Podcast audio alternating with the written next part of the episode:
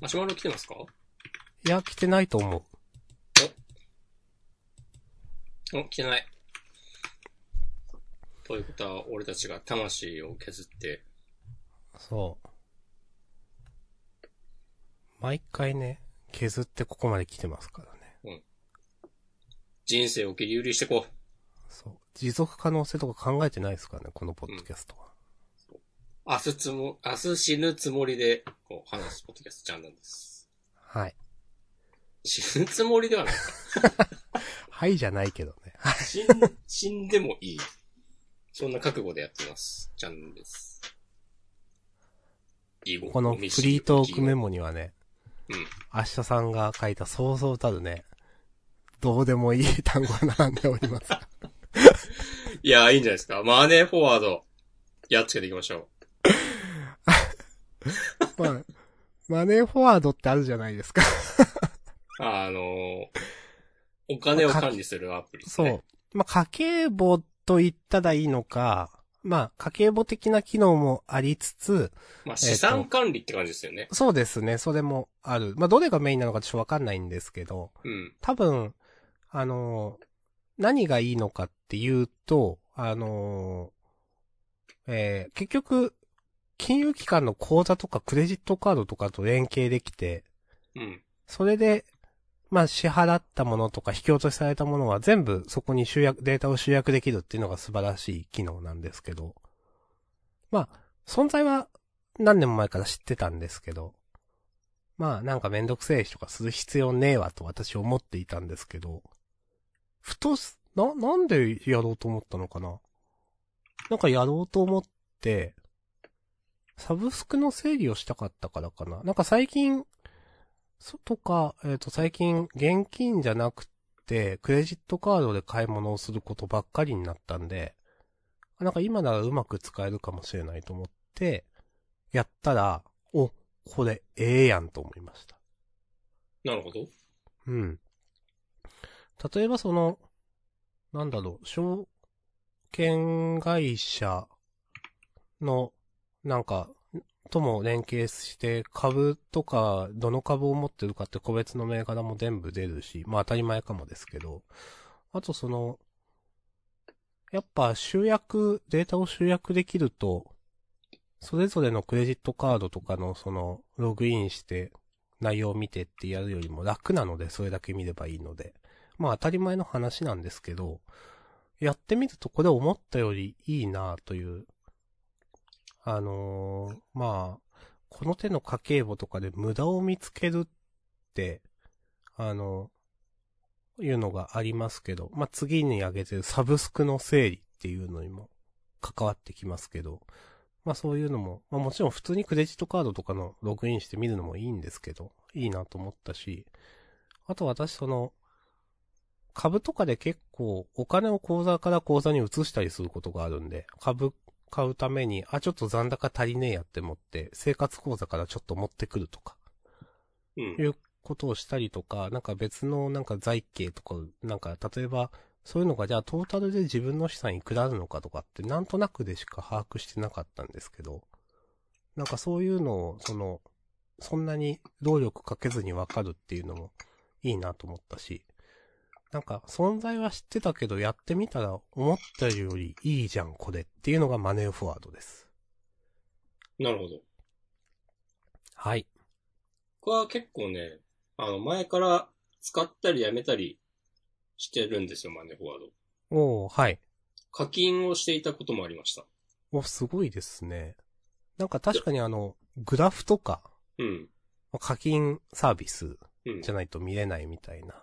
うんそう。でもね、ちょっとね、なんか俺の場合は、この、口座の、えー、管理、口座の状況と、あとまあ、日々の、こう、お金使ったのの、ログを残したいっていうぐらいだったから、うん。その、まあだからお小遣い帳的なものが欲しくて、使ってたんだけど、それだとね、ちょっとね、なんか、機能、高機能すぎるというか、確かに。う。ん。なんか、いや、資産とか言われてもそんな大げさな話じゃないんだけどなと思って、使うのやめたり、やめなかったりしたんだけど、今の明日さんの話を聞いて、まあ株とかも一元管理できるであれば、うん。納得だなってね、思いました。うん。あの、資産状況がパッとわかるっていうのが、まあまあ私にとっては良くて、うん。それはね、良かったことですね。他はい、といの、う、はい。あの、財務とか、マネーいツリーとか、かっていう名前だったかな。なんかいろいろ試したんだけど、なんか、うん。いまいちしっくりこなくて、どれも。私も、財務は使ったことがあります。うん。あんまりピンとこなかったっすね。なかなかね、難しいよね。まあその、私にとって家計簿アプリの何が疑問かって、うん。その、毎月引き落としのやつとか、うん。なんかその、あれ支払った段階で計上するんだっけとか、なんか、うん。どんな、その自分で手入力するとき、そういうルールが統一できなくて、うん。ごちゃごちゃになるっていうのを今まで何回か繰り返していて。まあ、ただ、最近その昨今のそのキャッシュレスみたいなのの還元とかに伴って、ほとんどコンビニ払いとかもすべてクレジットカードでやるようになったので、うん。あの、今ならできるかもと思ってやったら、実際できて、お、これは便利だってなったやつですね。なるほど。うん。他のその、例えば財務とかそういうのも全部、その手の口座連携とかあるのかわかんないですけど、多分マネーフォワードがこの手のソフトで一番有名で、資本力もあるというイメージなので、うん。まあ、マネーフォワードが一番そういう口座連携とかも充実してるんだろうなと思って、まあそれもその通りだったんでよかったなって感じです。はい。はい。口座とかクレジットカードの連携とかはできるはず。財務とか。できるんだ。うんへえそれはな、マネーフォワード、確か俺もなんか、あの分野の一番みたいなイメージあるけど、うん。最初はマネーフォワードからだったのかな？わかんないけど、でも今はね、大体、それなりにちゃんとしたとこなら、ちゃんとしたアプリならね、どれでもできる、じゃあこれは私が適当なこと言ったやつですね。うん、はず。はい。なんかさ、一時レシート見て入力するとか、めちゃくちゃだるいじゃない、うーん。で、なんか、まあ、あの、画像認識で自動入力するみたいな機能もあるけど、うん。まあ、きちんとね、こう、登録されたことはね、まずないです。絶対ね、この、手動で修正する作業が発生する。ですよ。うん。だから、クレジットカードで買い物すると、その手間がかからずにいいんだけど、うん。僕、最近、ああ、ちょっと話変わるかな。それで、あの、キャッシュってあるじゃない？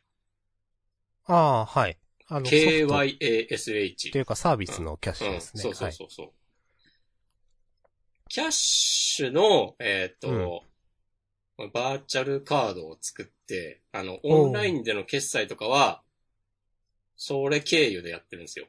はい。はい。別にクレジットカードあるけど、とここに登録してってやってて、うん。で、えーっとね、あ、じゃあデビットカードを登録してて、うん。で、キャッシュで買って、買い物して、あ、キャッシュの、えーっと、そのバーチャルカードをそういう資産管理アプリに登録して、うん。で、そのデビットカードの引き落とし先の口座を登録すると、まあ、それはそうなんだって話なんだけど、二重に引き落とされる計算になるんですよ。うん。なんか、それがめんどくさくなって、こう、わーってなっている。それはそっか、連携してくれないのか。うまく。なんか、や、やりようある気もするんだけど、わかんないけど。だからそうの、ん。かといってそのデビットカードで使っている口座は登録しないとかなると、それはそれでなんか、おかしな話だし。うん。確かに。うん。だからまあ、だから、キャッシュのカードを登録しないければ、まあなんか買い物するたびにその口座から引き落とされた分だけ、うん。えー記録されるはずだから、まあその数字だけ見ればついつま合うんだけど、でもそれだと明細がなんか、キャッシュへのこう、出金みたいな、はいはいはい。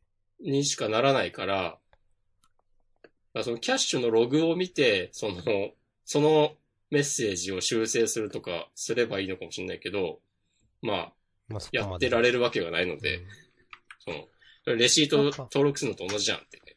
うん。自分その、アマゾンを登録して連携して、うん。アマゾンっていうサービスのその、入、えっ、と、購入履歴か。うん。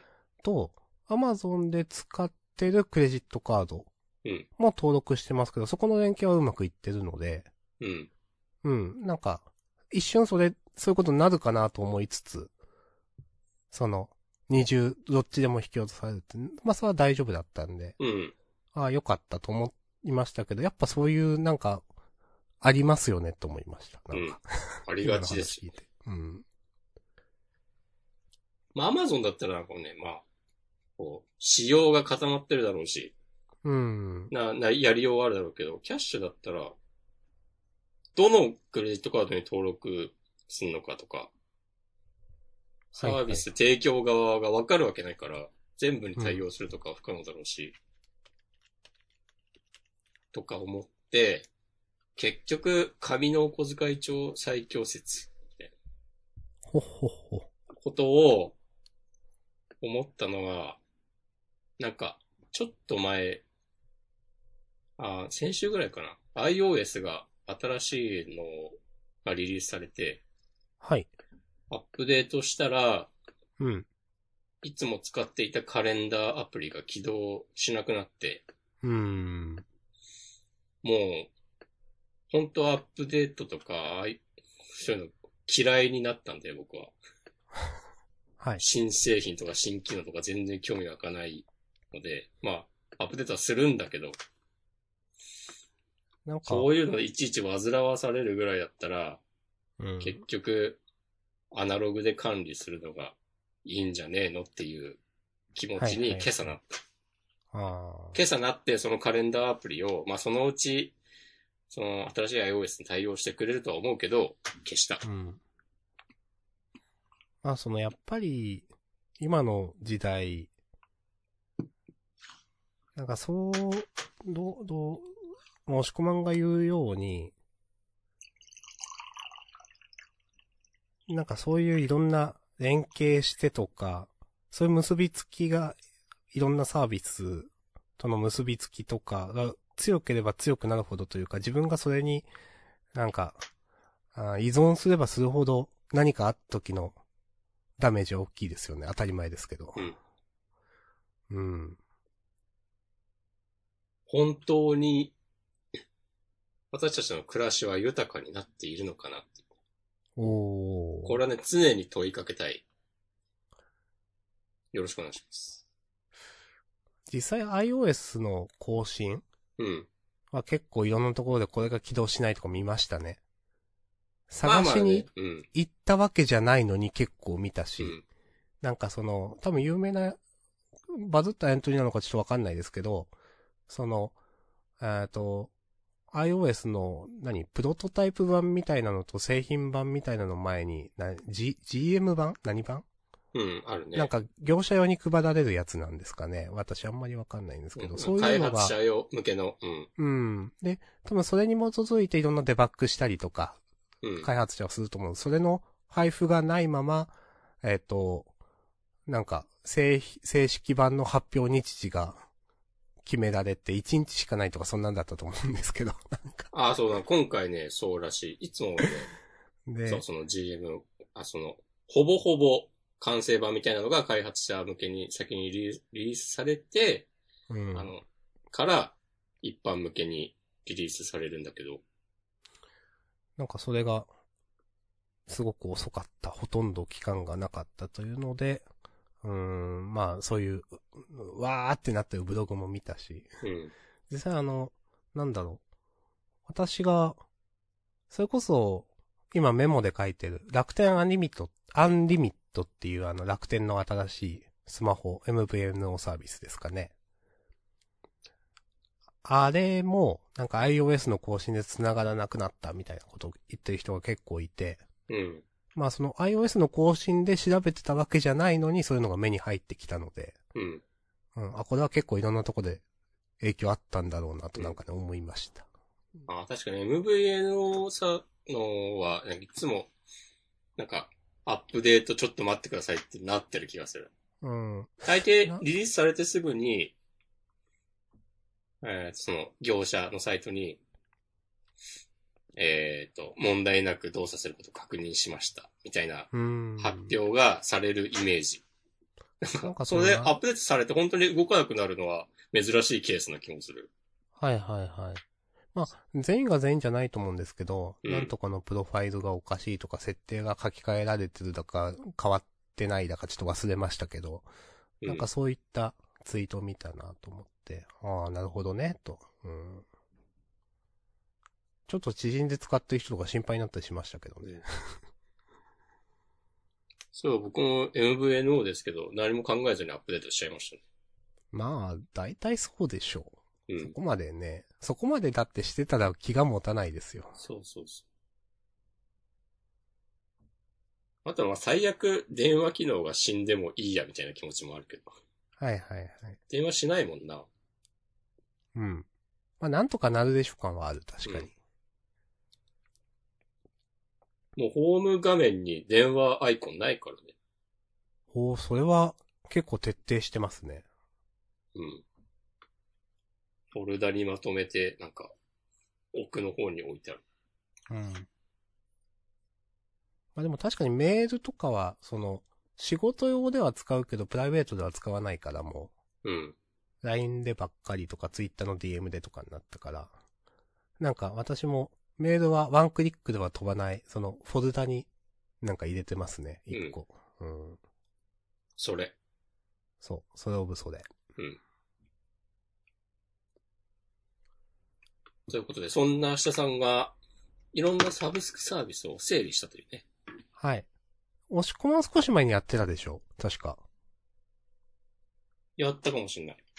なんかそれツイートしてて、うん。まあ自分も、常日頃から、まあやりたいな、しないとなと思っていたんですが、この旅しました。この、冒頭にあげ、ん？整理、ノートニコニコプレミアム、 dアニメ、ニコニコ、パラビ、コミフロ、 Fantia、ファンボックス。ファンボックス。これが整理した、つまり解約したものです。うん購読をやめた。はい。あら。ひとまずね、フラットにしました、ここは。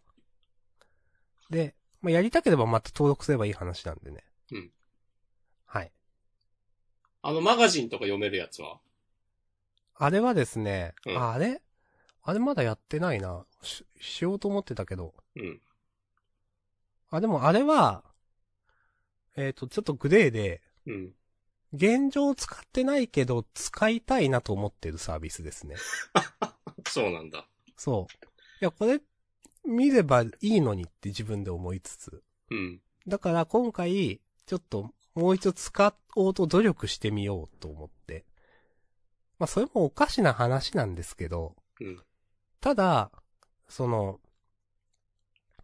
この、今回整理しなかったものの中で、まあ、株関係は別にこれ結構必須なんでいいんですけど、うん。 Spotify うん。を今回解約しませんでした。おプレミアム。で、これ気づいたら私結構好きなサービスになっていて、うん。結構効くんですよ。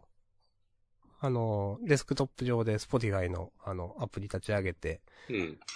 サジェスト、デイリーサジェストみたいなの結構、私好みのサジェストしてくれるんでいいなと思っていて。おーいいっすね。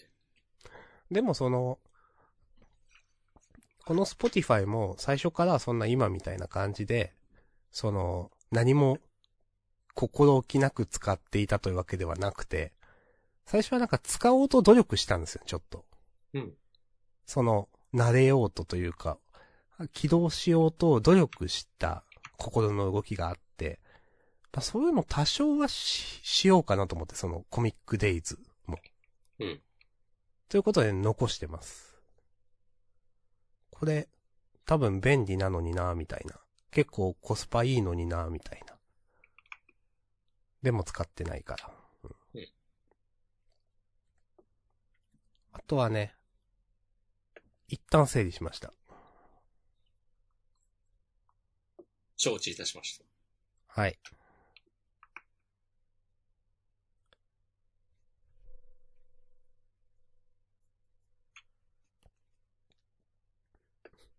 そんなとこですね。なるほどね。まあ、あとは、その、他に上げてるさっき、メモで上げてるのは、あの、これ CM もやってんのかとか全然わかんないんですけど、楽天アンリミットっていう、楽天モバイルなのかな？あそこが多分今押してる、1年間基本料無料みたいな、MV、MVNO っていうのか？これも。正確に。わかんないけど、そういう、うーん、まあ、スマホサービス。スマホサービス。スマホが使えるよサービス。うん。FVNO でいいんじゃない？いいのか？知らんけ。ど。うん。うんで、まあなんでかっていうと、まあこの、まあ1年間無料で使うと得なんじゃないみたいな情報自体は知ってたんですけど、なんか楽天ミニっていうスマホが、ガジェット的に、すごくちっちゃいうん。のがちょっといいなと思っていて。多分なんかあ知っ 6, てる。6月くらいにちょろっと出て、その時はなんか1円で売るよみたいなサービスが多分あって、うん。その時在庫が瞬殺したんですよ、確か。うん。で、あ、終わっちゃったと思って、忘れていたんですけど、最近なんかまた目に入るようになって、あ、いいなと思って、で、この楽天アニミットで、えっ、と、楽天ミニっていうのを契約すると、まあ、ほぼ、ほぼ全額だか、まあ、はっきり言って、確かポイントの戻りのが多いだか、そういう風になってて、うん。あのーだから、あじゃあまあ、とりあえず、興味あるし、ガジェット的にいいなと思ってね。それで契約したというのがあります。あ、したんだ。あ、しました。届いた？いや、まだ。この楽天アニミ、えー楽天ミニっていうのは、6月に契約した人が9月に届いたらしいので、なるほど。その、スマホ自体が。私もね、12月くらいに届くかもしれない。えまあ、それ気長に待ちますわ、的なー。。うん。まあ、ちっちゃいスマホってね、昔からちょっと興味があって、うん。なんかワクワク感がちょっとあるので、うん。多分実際使う、いこなすのは難しい気がするんですけど、自分の中でこういう使い方ならしっくりくるっていうのを確立するのは難しい気はするんですけど、うんちょっと戯れにね、契約してみました。戯れるね。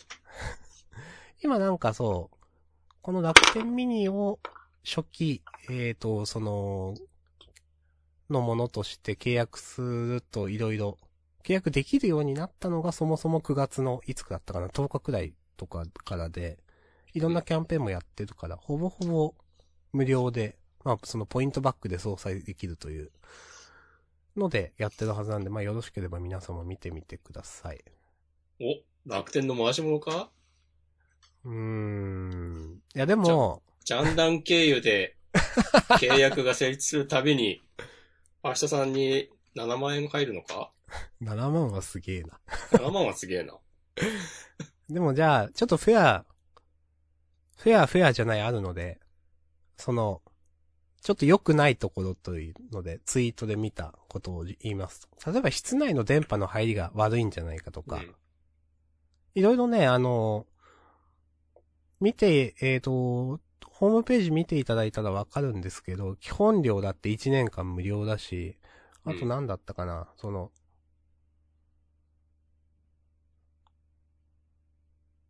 なんかエリアがあって、楽天エリアとパートナーエリアみたいなのがあって、まあ、うん首都圏は楽天エリア内なんですけど、まあ、その中だと、いくら高速で使っても無料ですよという。で、パートナーエリアっていうのもなんかまあ日本全国あるんですけど、そこはなんか5ギガとかいう設定があって、はい、はい、はい。で、その5ギガを使い切ったら、えっ、と、1メガバイト制限になるよという。まあ、でもそれでも1メガ出るのすごいなとか、まあいいことばっかり書いてあるんですけど、ツイート見てみると、例えばその、えっ、と、屋内の電波の入りがちょっと悪いんじゃないかだとか、なんか固定電話から、な、なんだったっけな、電話が、をその電話にかけようとしても繋がらないことがあるとか、それ致命的なんじゃないの？って思ったんですけど。それやばいね。まあ本当かどうかわかんないけど、そういうツイートもあって、あそそれもメインでいきなり使うのは無理だわと。まあ、そうやって、まあスマホの待ちも3ヶ月くらいあるって話だったら、もう当たり前に使おうと思わないんですけど、まあそういうのもあって、とりあえずもう1回戦みたいな感じで私は契約していて、まあそういうね、その、かなり不安なところもあるので、もちろん自己責任でね、試しに使ってみる程度で、まあ皆さん1年間無料なんで、1年以内に多分解約するくらいで使えばいいんじゃないでしょうかという、おすすめです。解約しても良さそうだね。うん、多分大丈夫。なんかその、縛り結局とか違約2年縛りとかじゃねえのと思ったけど、そんなことはなさそう。うん。そうなんですよね。なんか今見てたら、例えば2020年4月8日8日に開通した場合、2021年4月7日まで無料で、えー翌日以降は日割り請求って書いてあるから、うん。それだけなんだね。そうですね。まあだからこれ、その、違約金で稼ぐモデルじゃなくて、単純にその、ばらまいて、最初の利用者を多くしようというモデルですね。楽天ってなんかその携帯事業者の認可みたいなの降りたんだっけ多分。そうだよね。そそういう流れですね、これは。うん。この楽天エリアっていうのは多分、それなんでしょうな。うん、そういうことだと思います。その、だからさっき、MVNO になるんだっけみたいな、なんか、ああ、なるほどね。そう、回線を曲がりしてるわけじゃないという、そうそそうか、うそう。そうか。パートナーエリアっていうのは確か au 回線だから曲がりしてるんですけど、うん。そう。多分その楽天エリアっていうのが徐々に増えていくので、そういう意味でその au とかドコモとかソフトバンクとかと同じ枠組みだと思うんですよ、多分。うんうんうん。理解。という。すべてを理解しました。はい。というのをね、戯れに契約してみました。戯れていく。はい。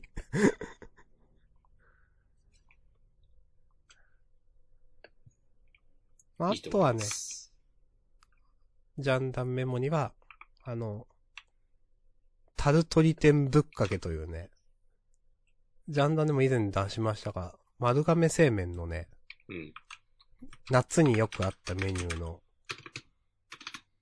冷やしのうどんの上に鶏天が4つ5つ乗っていて、その上にタルタルソースを乗せるという。それが丸亀製麺のですね、なんか、うどん総選挙みたいなんで1位になって、うん。1ヶ月くらい復刻されるみたいな、期間限定で。えー、はい。それがね、ちょっと、今年もやんねえのかよみたいなことを私よく思っていて、夏に。うん。今まで多分2回やったのかな夏限定で。でも、ここ数年やってなくてですね。うん。まあ、それがちょっと9月の28だか9だかから出るということで、非常に楽しみにしております。いいですね、この、なんか、バカ舌な人の食べ物みたいな。いや、でも1位取るくらいね、こう、みんな求めてんだなっていう。そう。いや、だからこういうのでいいんだよっていう、そうそうそう。わかりがあるなんかね、この以前ジャンダでもね、2年くらい前に出したんですけど話。その時も押し込まんになんか、なんかこういう B 級なの好きだよねみたいなこと言われた気がしますね。な。うん、言った気がする。うん、えー、9月29日。はい。来週か。もうすぐですね。まあ、あとね、それに反するようなね、糖質制限という単語をこのメモ欄に載せてますけどお、そういうのもしてます。いや、いいと思いますよ。はい。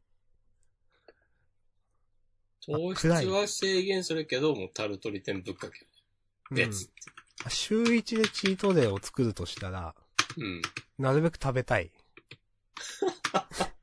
チートデーのたびに食べたい。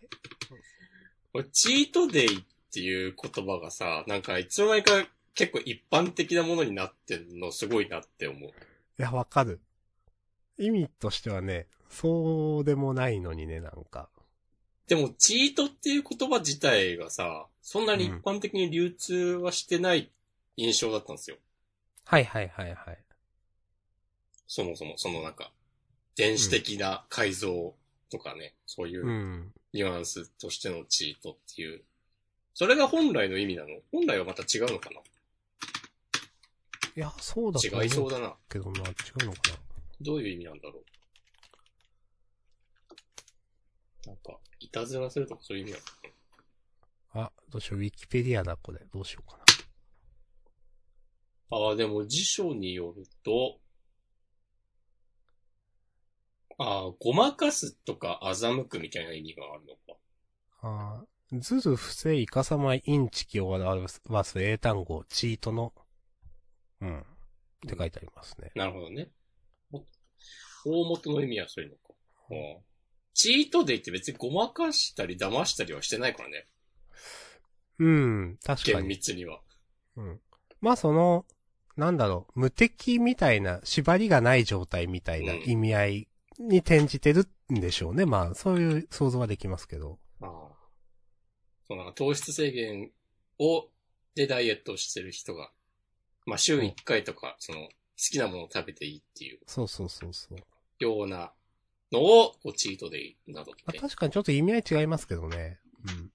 まあ、チートっていう言葉自体のその、なんか、なんつうかな、市民権みたいなのも、そんなにピンときてない。そうそう確かに、別に今そんなに得てないと思うんだよな。うん。YouTuber のとかの人が、うん。とかなんかたまに、いや、こんなんチートやろみたいなとか、うん。いや、その、別に、なんていうかな、不正をしてるわけじゃないけど、なんか、すごく上手い人とかに対して使うみたいなこともたまにあると思うんですよ。うん。はいはい、チートみたいな。いや、そ、そ、なんか、でもそういうのもそんなに見ないでしょって確かに思うので、うん。なんかチートデイって広め、広めた人がいるのかな？ね。すげえ和製英語っぽいしさ、はいはいはい。誰が言い出したんだ？ちょっと前にさ、あの、うんこれツイッターでマイメロのアカウントをフォローしてて、うん。なんか毎日ね、お昼、平日12時とか、決まった時間にツイートする、んだけど、されるんだけど、うん。マイメロの可愛らしいイラストと一緒になんか、コメント、メッセージみたいなのが。なんかね、今日はチートデイっつってマイメロがなんか、スイーツいっぱい食べてるみたいなはいはいはい。ツイートがあって、あ、マイメロがチートデイって言ってるってね、衝撃を受けたあことがありました。いやでもね、本当に、普通のなんか、全然ネット、オタクとは全く無縁そうなその、ダイエットサイトみたいなのにもね、もちろん書いてありますから、うん。今ちょっと見たサイトだと、なんか、まあ、まあダイエット減量中に1日だけ爆食いする、まあ、チ、チート騙す。つまり脳を騙す日ですみたいな書いてあって。まあ、うん脳を騙すっていうのだとなるほどなと思ったんですけど。え、それ脳を騙すっていうことなのって。ああ、あ、でもそうなんじゃないですか。脳を騙すってどういうこと？もともとそのチートデイっていうのが、うん。あれじゃないですか。あの、体がずっと低カロリー状態を、が続くと体がうん。勘違いしちゃうからみたいな。ああ、脳が勘違いしてるそういう、そうそうそ常にそういう状態でなんか、逆に痩せなくなるみう。たいな。そうそうそう、そういう体質になっちゃうというか、あ、うん今はやばい、この人間はやばい環境下に置かれてるんだなみたいに。うん。勘違いしちゃうから、あの、たまには食べないとダメですよみたいなので、多分そのチートデイ。なるほどねまあそういう意味。だと脳を騙すっていうのもまあわからんでもない。うんまあ、すべて理解しました。はい。うん。なるほどね。うん、実際そうらしいですね、なんかね。うん。基礎代謝の低下を抑えるテクニック。はいはいはい。うん。えー、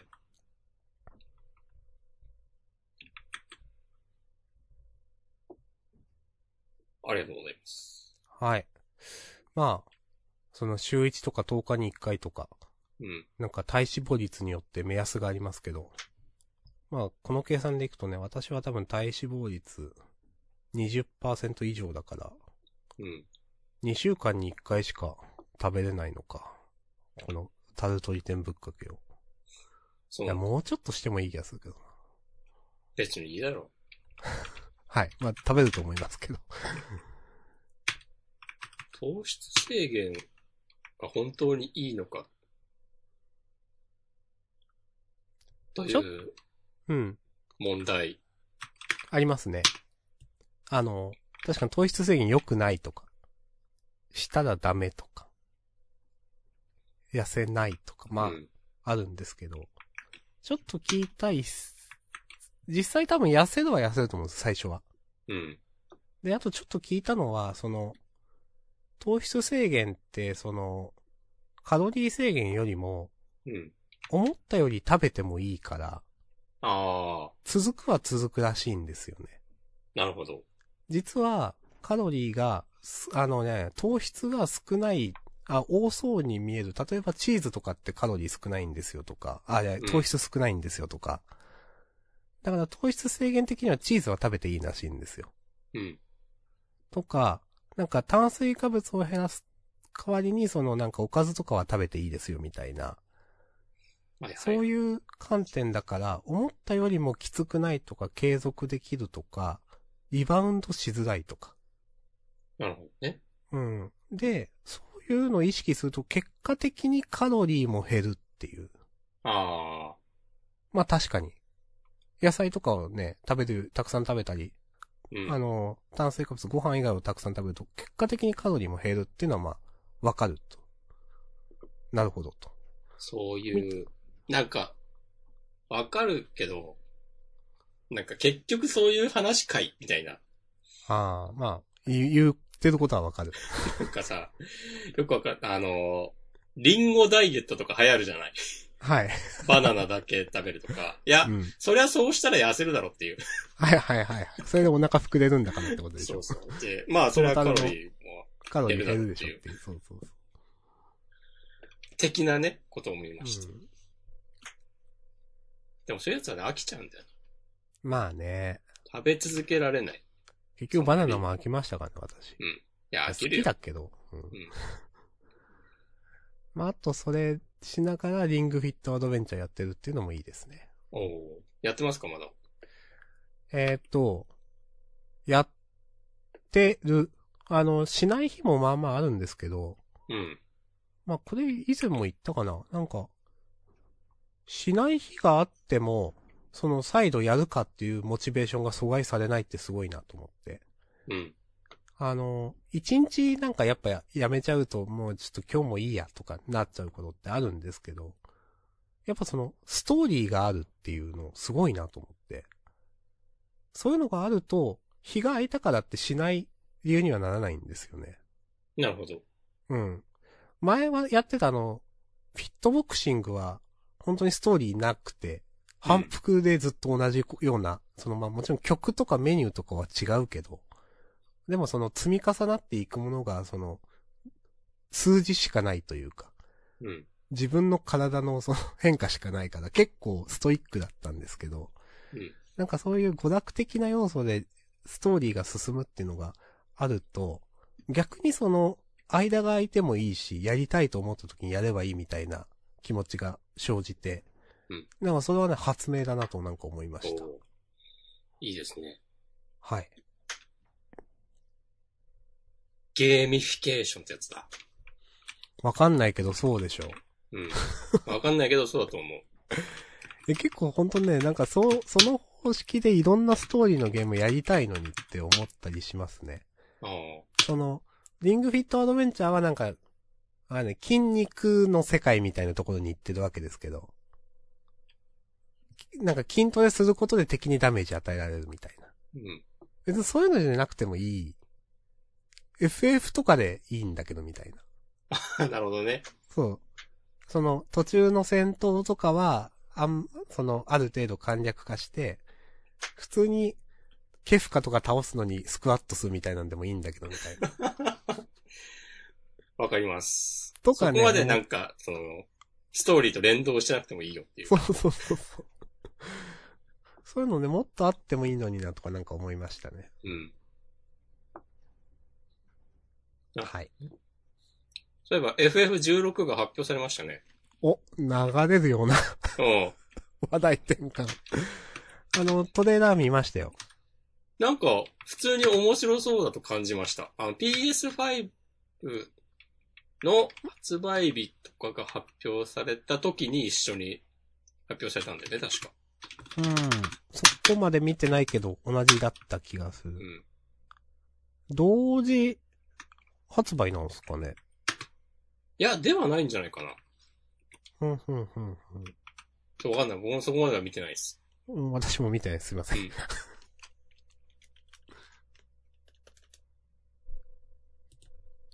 違う、違うような気がする。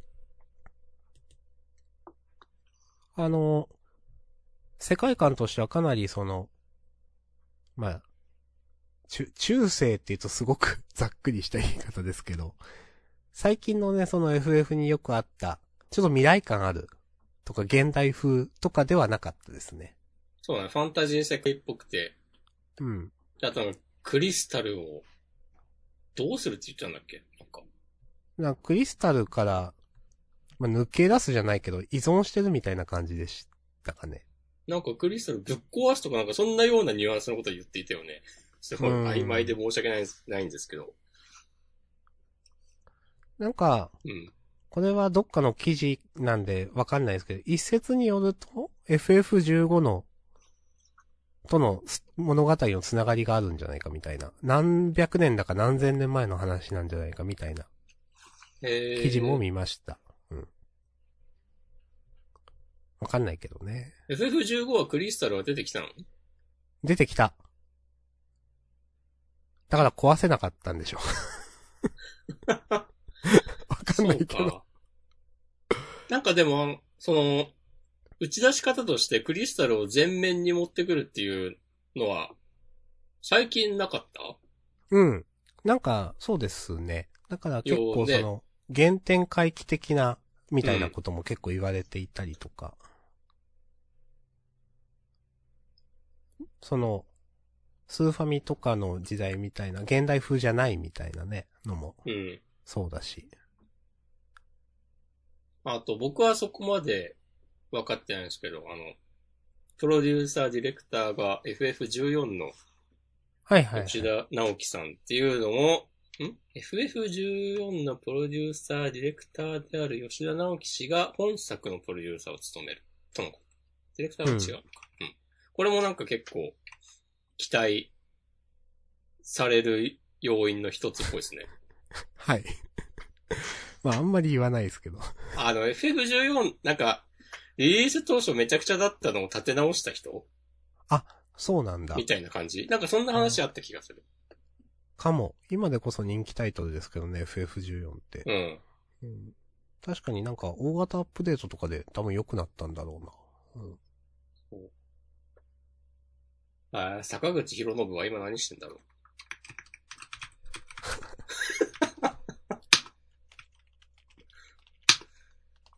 何しててもいいけどさ。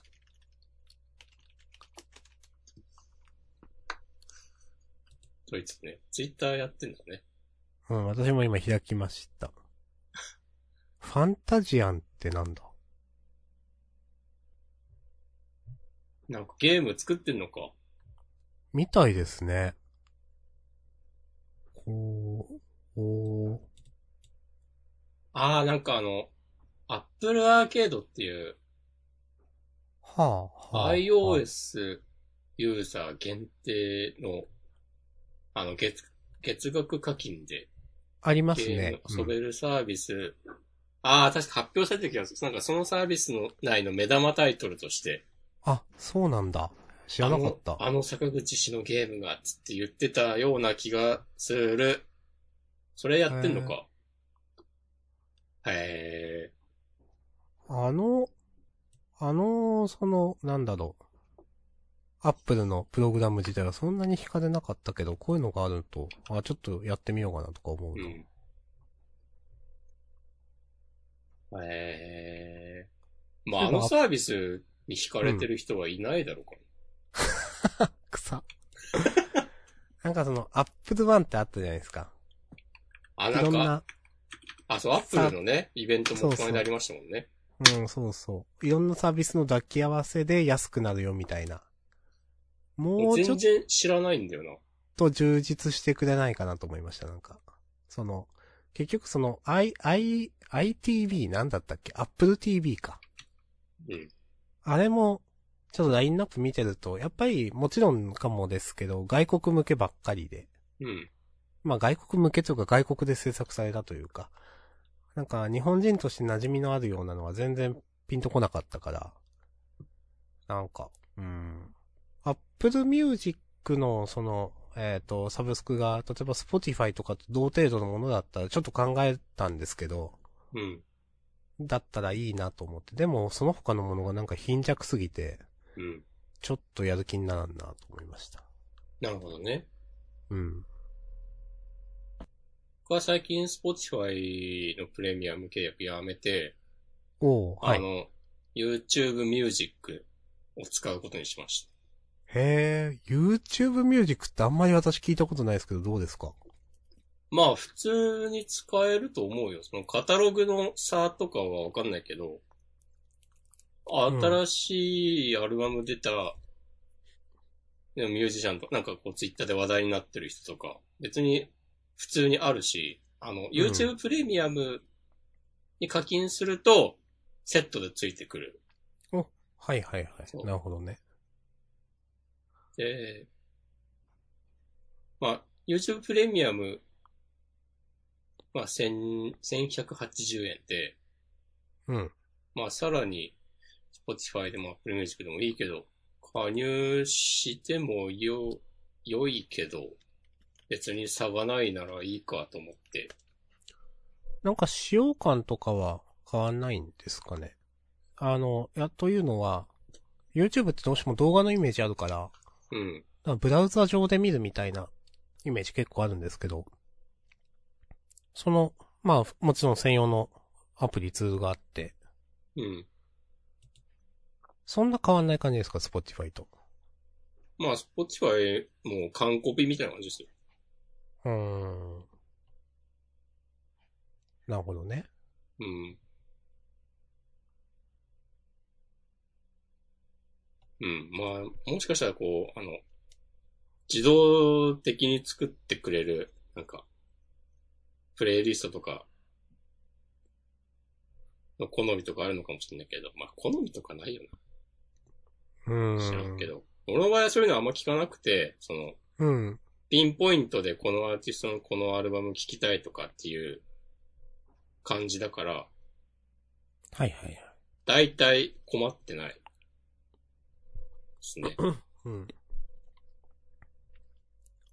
自分もね、全然そういうピンと来てなかったんですけど、なんかいざ使ってみるとええやんになったので。うん。実際それでそのね、サジェストされて、お気に入り、ファボみたいな、ハートマークあの Spotify でつけて聞くようになった人とかもいますから、なんか捨てたもんじゃないなと思いましたね。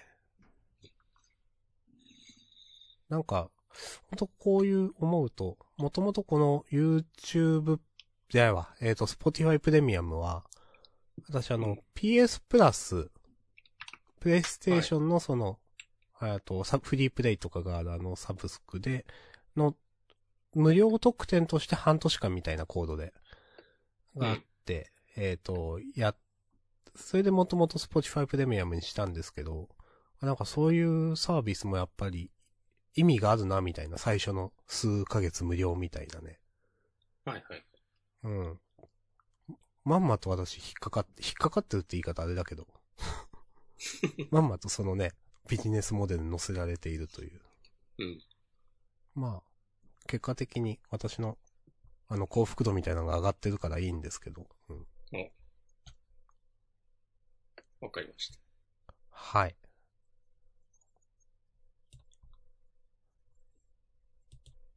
なんかダーって言いましたね、私。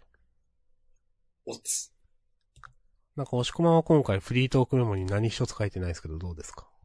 なんか明日さんがいっぱい書いてるからいいかなと思って。いいけど。なんかあったかな？まあ、一応トピックとしては今回4連休とか。ああ。今日この後どっか出かけようかなっうん。ていうのをね、決めきれないでいます私もちょっとね、その考えあるんですよね。ね。うん。別に観光地とかなんかどっか遠くとかじゃないんですけど、どっかのビジネスホテルに行って泊まりたいという遠くの、お、そういうね、ちょっと欲望があります。GoTo ですか？そうそうそう。35%オフはね、でかいね。うん、よくわかんないのが、うん。プラス15個、5%オフみたいなのもあるでしょ。うん。多分、地方自治体によってつくつかないがあって。なんかその地域で使える商品券がついてくるみたいなやつあ、そうなんですか。があったり。ね。うん。なんか多分それがなんか9月1日からって書いてあるサイトもあったり、うんなんか10月1日からだとかもあったり、なんかよくわかんなくてですね。うん。まあでも、その、この GoTo が使える3ヶ月くらいだったかな。今からだと。その期間ですか、うん。のうちにちょっとくらいは使ってみようかなと思ってます。はい。はい。使っていく。いやーね、押し込まも使っていくでしょう。うん。えっすね。なんかどこに？新幹、線がさ、おはい。今、あの、早めに予約すると半額なんですよ。へー。これすごい話だなと思っています。半額はでかいですね。うん。まあ確かに乗車率とかからするとそれくらいしてもいいんじゃないかという。うんうんだからこんな時期に旅行するなんて信じられない。もうジャンダン聞くのやめますって言われちゃうかもしれない。いやー、なんか難しいですよね。結構私そのなんか、実際自分はなんか仕事のこととかなんか家族のこととかがあってしづらいできてないんですけど、うん。でもそういうね、経済政策としてはそういう GoTo キャンペーンとかもあったり。うん。なんか、すごく、うん、結構精神的な折り合いがついてないんですよね、あんまり。いやー、そうですよね。うん、まあ、い行けばいいじゃんっていうのとかすごくわかるんですけど。うん。なんかね、ちょっと、精神的には居心地が悪いというかちょっと、まあ、ムカムカするとまでは言わないけど、うんってなんか思うところがなくはないです。うん。えーまあ、どっちの言い分も分かった上で僕は行く、行く方にね、振ってます。いや、それはそれで全然いいと思います。うん。まあ、押し込まん前からそう言ってますしね。うん。そういう意味ではね、一貫してますからね、僕はね。お、流行った頃からうるせえ知らねえみたいなね、テンションでやってますから。お いろいろね、あります。ありますでしょうけども。おのおののね、その状況にもありますしね。そうそうそう。いやーなんか、なんかでも、言うこと、言いたいことはね、いっぱいあるけど、お、はい。いっぱいあるけど、話したいことは山ほどあるけど、話さないと決めたこともある。それがね、押し込まんのいいとこですよね。これね、藤原元が言ってましたね。おー、押し込まんじゃなかった。なんか、ベースの人が不倫がどうこうみたいな、ちょっと話題になってたんですね。笑っちゃダメだけど。笑っちゃダメだが。うんすごくゴシップな話題にを口に出してしまったが、これに関しては何も言うことはないです。うん。まあ、この不倫とかもね、人によっていろいろ言い分があるんでね、本当に。いうん。や、そもそもその騒ぐなよとか。うん。まあ、いろんな言い分があってい全部わかります。うん。そう。すべて分かったポッドキャスト、はいちゃ。ったんです。わかり手二人がお送りしております。うん。お送りしていく。あと何かな？ああ、まあ、自分、個人的にはまあ、いい、いい話題で言うと、うん。フィットボクシング2が発表されてちょっと嬉しいとか。ああ、されてたね。はい。あのーちょっとまだ収録曲とか多分明らかにされてなかったと思うんですけど、それがね、どれくらいなんか、結局1だと外国の、洋楽のなんか、有名な曲というか、殿堂入りの曲みたいなのばっかりで、うん日本の曲もっと入れてくれないかなと思っていたので、それがどこまであるかな、みたいな。なるほど。はい。とか、あの、3D マリオコレクションをね、買おうと思っていて買ってないとかいうくらいですか。あ、俺ダウンロードしたわ。おー。あの、任天堂カタログチケットが1枚余ってたから、私もそうなんですよね。あの、マリオカートに使って、うん。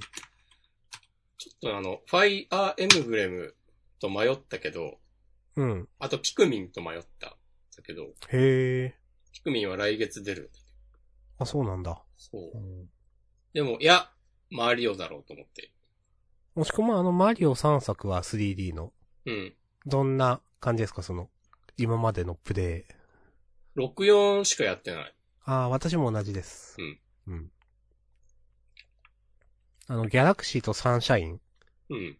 どっちが先かも分かってないくらい。サンシャインが先じゃないかな？多分。そうなんだ。キューブと Wii ですか？どっちもゲームキューブだと思うよ。あ、そうなんだ。あ、あわかんない。た。わかんない。ギャラクシーは Wii かも。そんな気がしてきた。Wii ですね。うん。うーん。その、今のところね、あどう？ちょっと64番をやっただけだけど、はいはいはい。うん、なんか、懐かしい、懐かしいなと思った。いや、どれもね、うんその、悪い話は聞かない。うん、なんかめちゃくちゃ評判になったというわけでもないけど、その、うん、ギャラクシーもサンシャインも、でも、多分安定して面白いんだろうな、みたいな。うん、まあでも、64番はめっちゃ評価されてるよね。そのあ、ゲームの歴史みたいな。ああ、まあ、それはそうだと思います。うん、かなりエポックメイキング的な。うん。そうあの、いきなりもう、ああいう 3D、箱庭アクションゲームみたいなのが、まだ全然よりなかった段階で、うん。いきなりもう答え、100点満点の正解を出してきたみたいなはいはいはい。言われ方されてるイメージ。確かにね、それはすごくわかるな。うん。その衝撃みたいなのが多分あったし、あの、やっぱ、マリオ64本当に知名度が高いっていうか、うん。なんか、それこそ、まあ、ケツワープという、あるじゃないですか。え、それなんですか？ああ、わかんないですか。あの、最後のクッパがいるところに行くために、うん。なんかある程度スターがないと階段が無限に続くっていうところがあると思うんですけど、うん。なんかそこ、スターがなくても行けたりとか、うん。なんかその、えーとですね、そう、えーと、どう言ったらいいかな。幅跳びってあるじゃないですか。はいはいはい。64でいう Z かなんか後ろのトリガーボタンを押してジャンプする。うん。遠くに行く。あれを、こう、バッ、階段とかで、後ろに向けてやり続けることでなんか力を貯めることができるんですよね。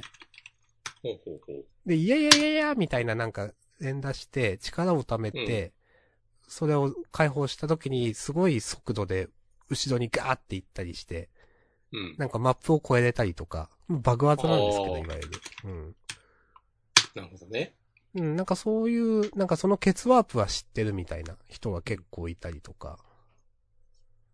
なんかそういうそのソフト自体の知名度かなりあるよねとかみんな好きだよねみたいなイメージがあるソフトですね、64は。はい。はい。ありがとう。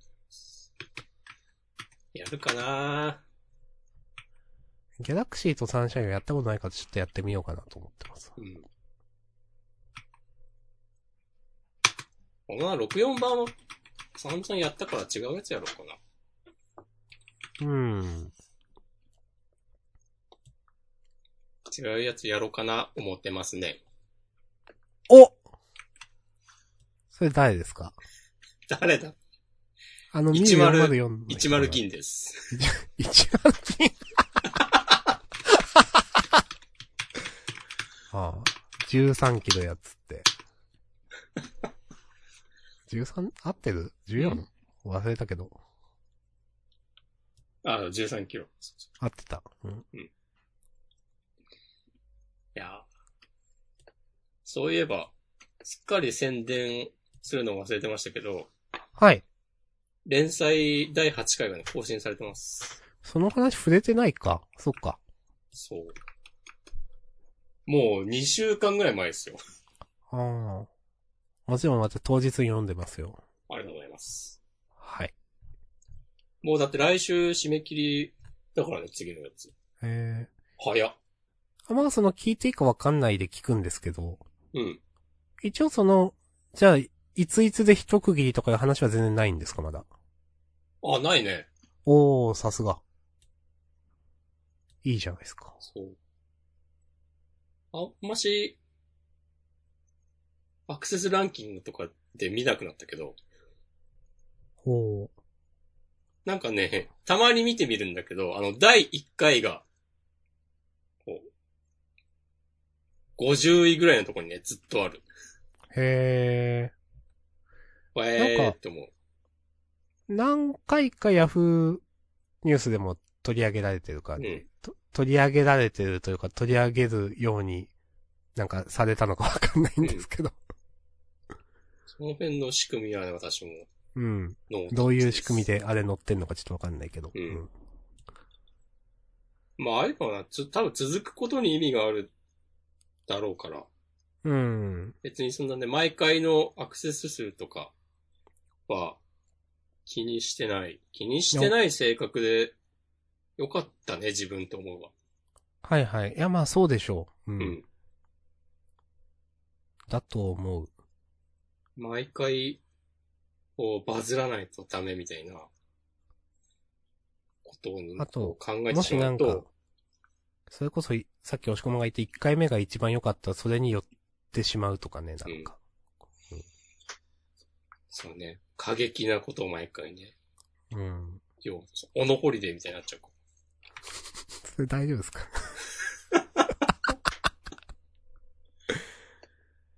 オノホリデー俺あんま好きじゃないんだよな、今。最近、どう、なんか話ありましたっけ？もともと、もともとなんかさ、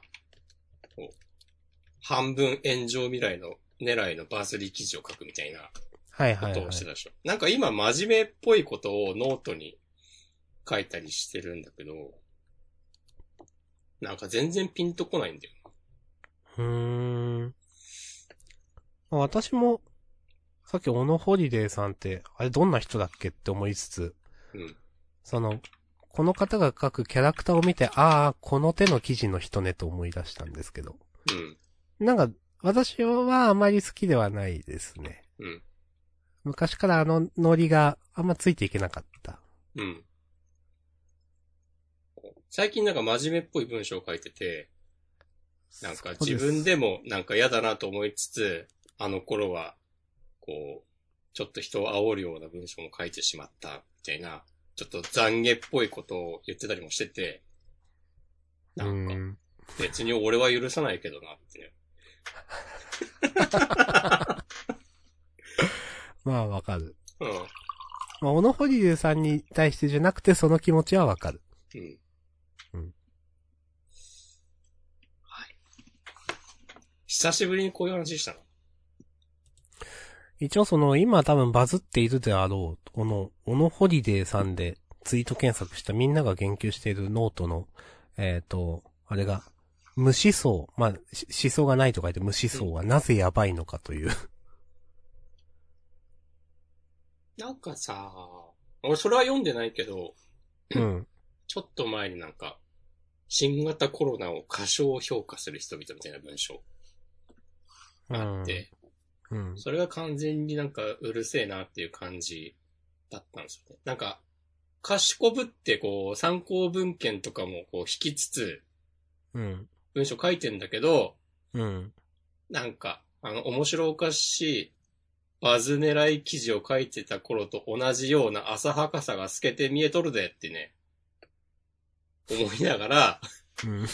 俺は読んでたんだけど、言うな。はい。なんかね、ツイッター、ま、見てたら、なんか、あ、すごい、こんな考え方があるなんて、みたいな感じになってて、はいはいはい。ああ、うるせえうるせえってなって思った。まあね、あるね。うん。まあなんか、うん、ありますね。いろんなレイヤーの人がいるから、やっぱツイッター当たり前なんですけど、うん。え、この記事が称賛されんのみたいなことはありますね。お。何とは言わないですが。言ってくださいよ。明日さん。今日明日さんがそれを言ったら、今日のフリートークおしまいですから。マジで。えー、ちょっと今わざと記事って言いましたけど違うんですよ。ツイッターアカウントですか？うんとね、漫画です。漫画、僕の心のやばいやつ？じゃない。ちなみにあ、僕は別にその漫画に対しては何も持ってません。あの読んだ、ことないので。少し前ネットでバズってた、うん。モーニング月齢賞2020年7月期、佳作受賞作品、断捨離という、うん。貼ろうかな。ちょっと、ツイ、ツイッターでつぶやこうかあ、なんか、アラス、アラサーサブカル女子がみたいな話？それ違う？な。それじゃない。それは違う。まあ、ああれも私は相当嫌いだったけど。なんか、頭ポンポンされるのがムカつくみたいな。あれ私、そう、そっちの方がね、相当悪印象を持ちましたね。マジ、なんなんて思いましたね、あれは。そっちの話したくなってきちゃったけど、まあいいわ。えっと、この断捨離という話、基本的にすごく面白いなと思ったんですけど、うん。なんか、あらすじ言うと、あの、あまりよろしくない家庭環境で育った女の子。うん。お父さんと、そのお父さんの、えっ、と、お母さん、つまり、まあ、おば？との三人暮らしで、なんか、んな、どうやったかな？まあ、自己肯定感下がりそうな家でずっと育ってるみたいな。うん。すごくざっくり言うと。うん。で、そんな中で、なんか、いい、なんか、その主人公の女の子は高校生なんだけど、まあネタバレまで全部言うんですけど、あの、男の子と仲良くなって、うん。で、その男の子に救われるって話なんですよ、一言で言うと。うん。例えば何年後とかに、いや、僕たち結婚しますっていうことを、主人公の女の子の家に言いに行ったら、なんかそこで主人公の女の子のことを、おばあさんがけなすだか、なんか、毒親っぽいムーブを発揮して、うん。なんか、で、その男の子が、あ、じゃあもういいです、みたいな。当人の話なんでこんなん、みたいな。うん。その、女の子の恋で来たのにな、みたいな。その、実家にわざわざ、みたいなことを言って、うん。で、最後はその男の子の実家で、その男の子のお父さんとかお母さんと幸せに暮らすみたいな話なんですよ。なるほど。そう。なんかそれですごく、ツイッターではまあ称賛される向きが多くて、うん。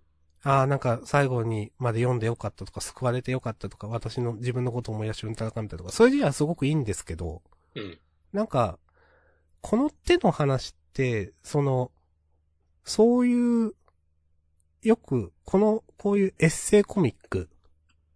私はこういう、例えば病気を抱えていて、だか、あの、とか、こういう家庭で育ってとか、いう前提があって、でも、いい彼と出会って、今はこんなに幸せですとか、いろいろ受け入れてくれて、今はこんなにちゃんと前向きに考えられるようになりましたとか、いうのに対するアンチテーゼで、いや、そういうのがいないとダメなのかよとか、はい。あなたはそういう人がいてよかったですね、みたいな。っうん。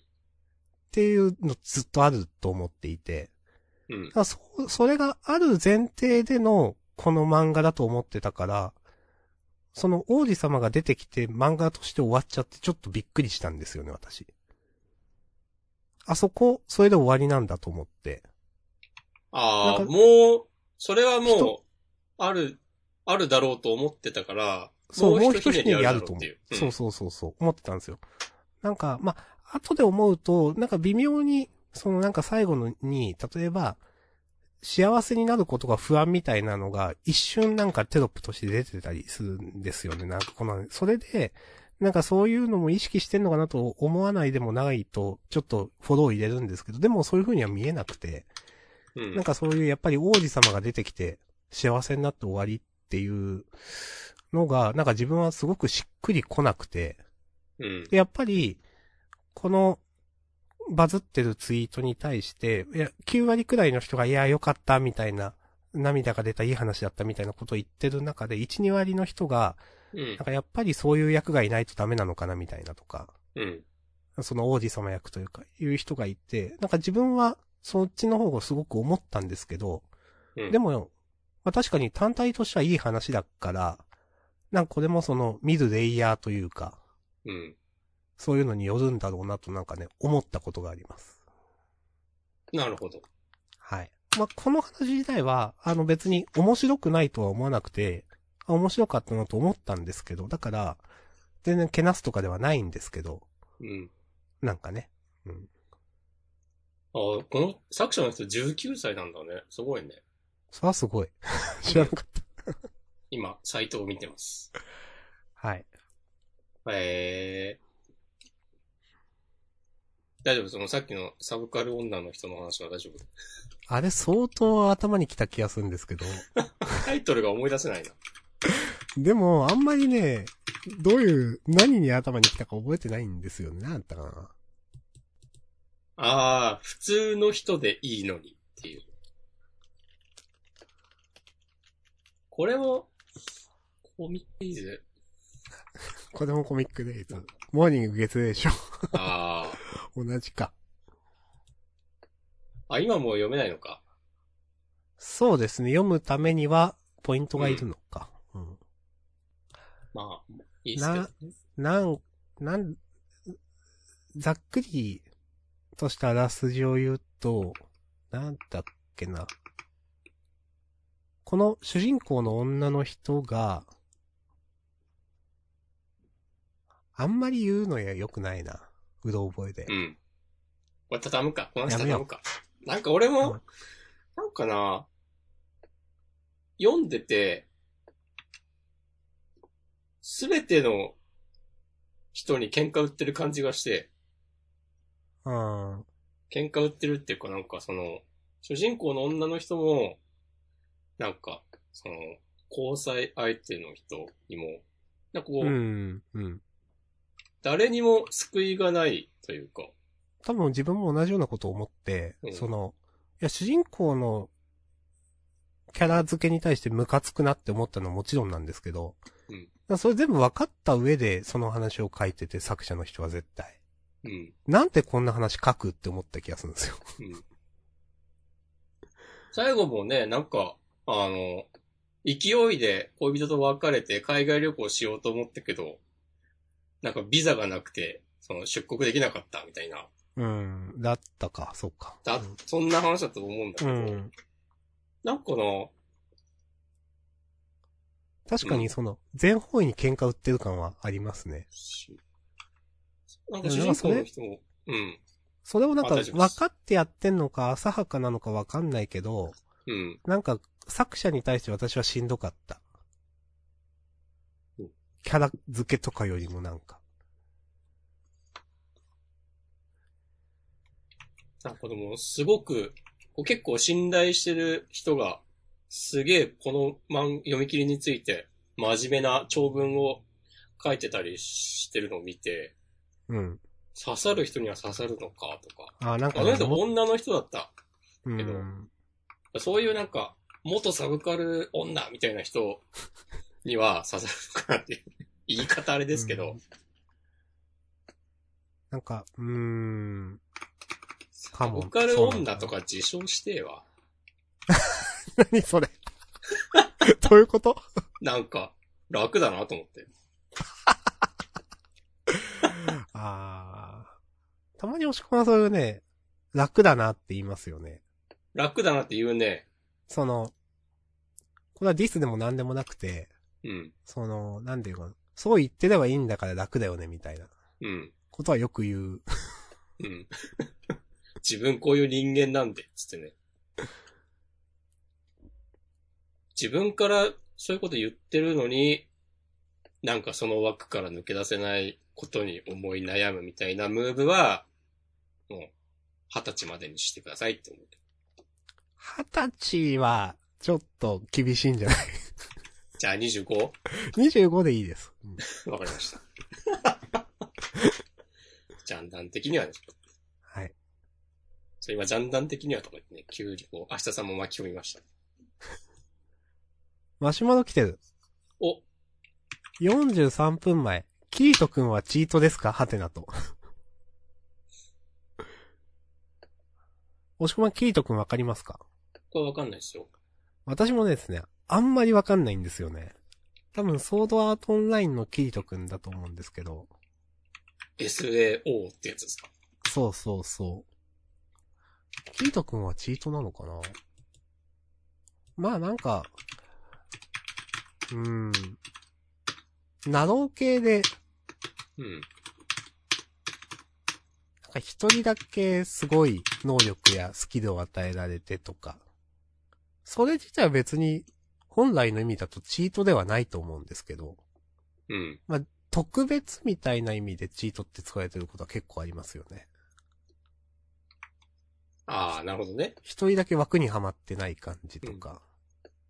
うん。まあ、うん。なんかちょっとニュアンスが違うのではっていう、わかる気もする。うん。まあ、本来の意味とはね、なんか、まあ違う、違うとは言わないですけど、なんかみんながもう使ってる以上、新たな意味が付与されてるみたいな感じですよね。うん。い優勝みたいな。うん。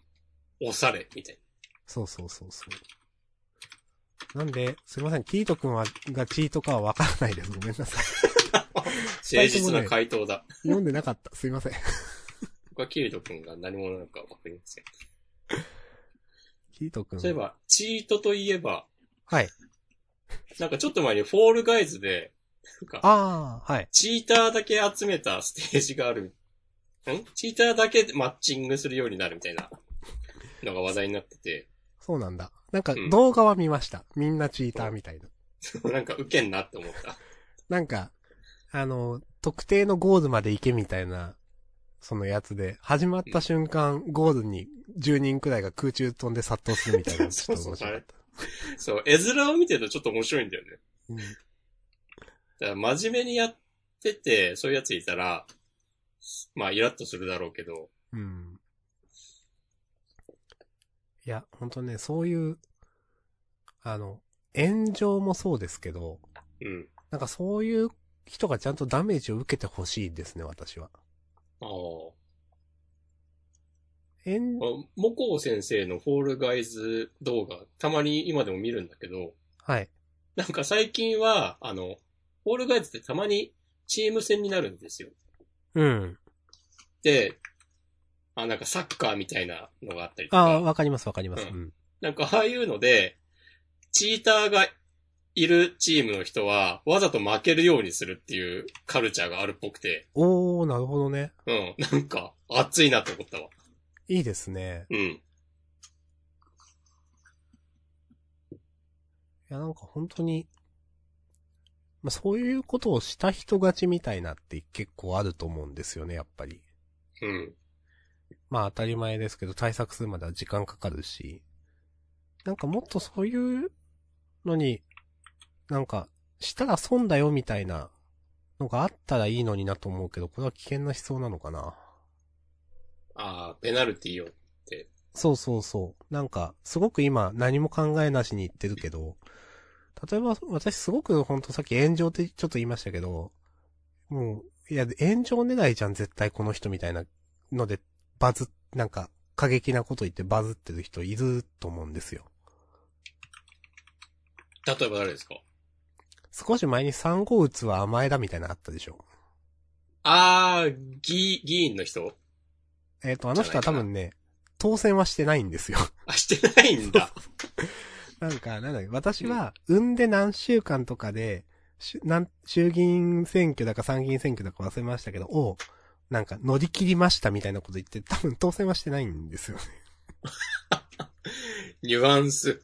言い方。で、なんかもうこれ完全にバズ、バズっていうか炎上狙いだろみたいなのって、なんか、まあ、結果的に炎上してしまった人っていうのはもちろんちょっとかわいそうな面も、まあ、や、やってることが悪だから炎上してるっていうのもあるから、まあまあ、いろいろあるんですけど、擁護できるとこできないとこ。でもなんうんか、そういう、あからさまに炎上狙いでやっていく人に対しては、なんか、炎上することは損なんだよっていうね、なんかね、のが植え付けられるくらいの何かないのかなとか思っちゃいますね、私は。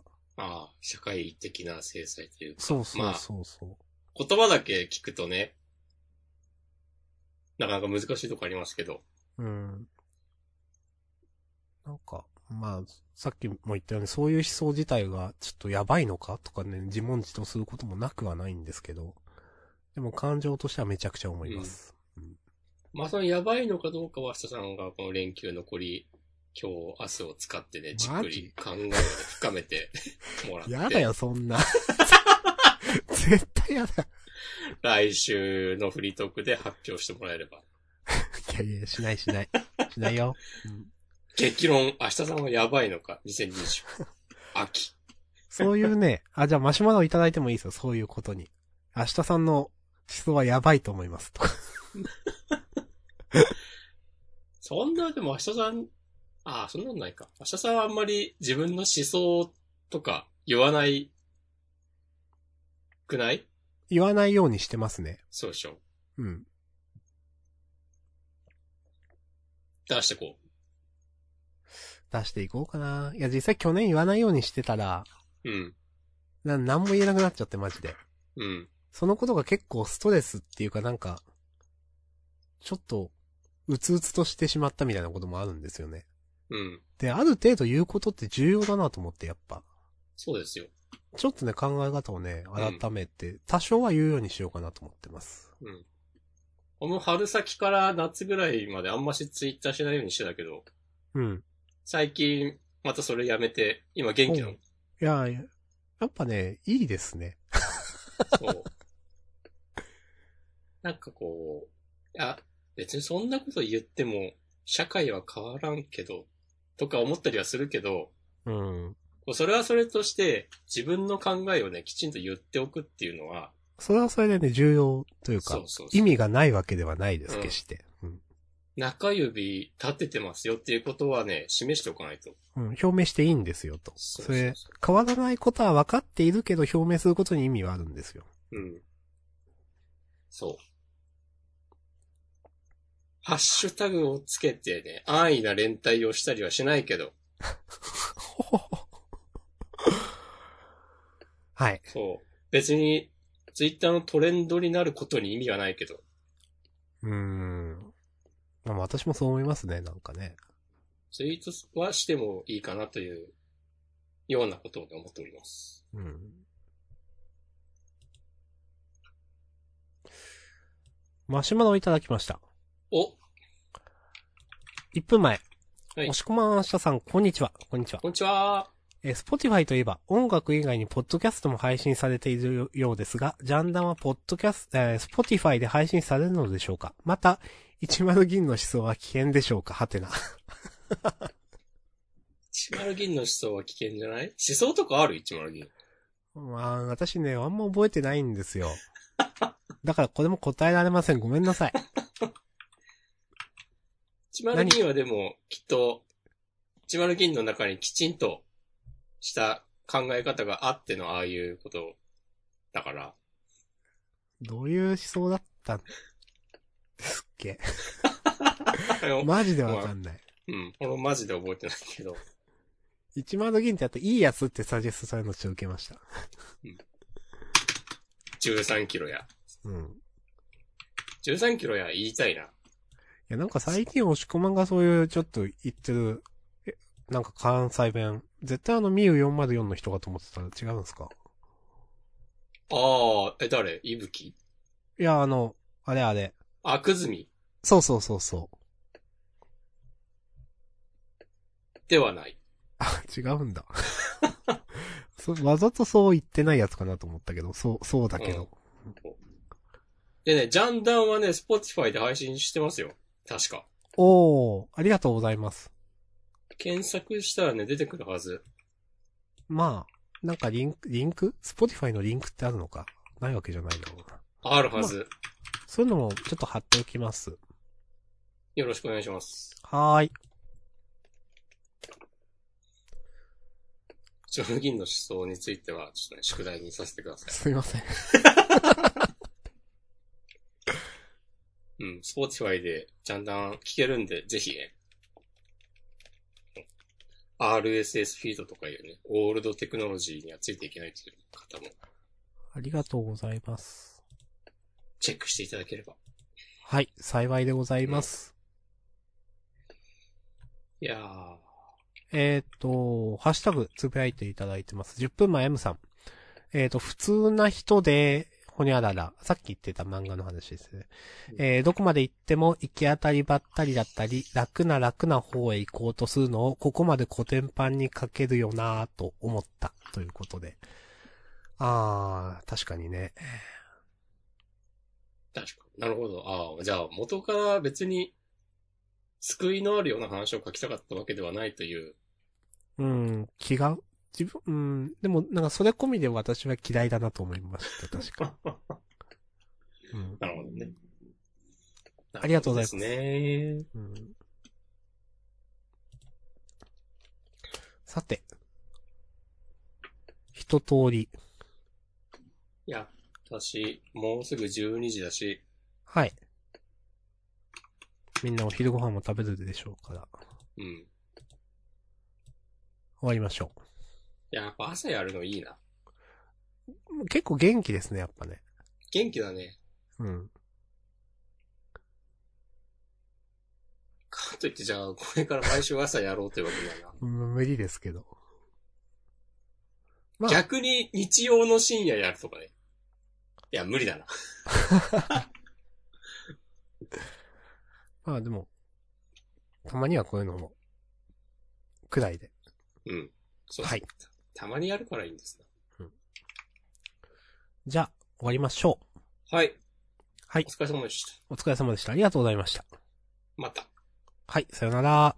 さよなら。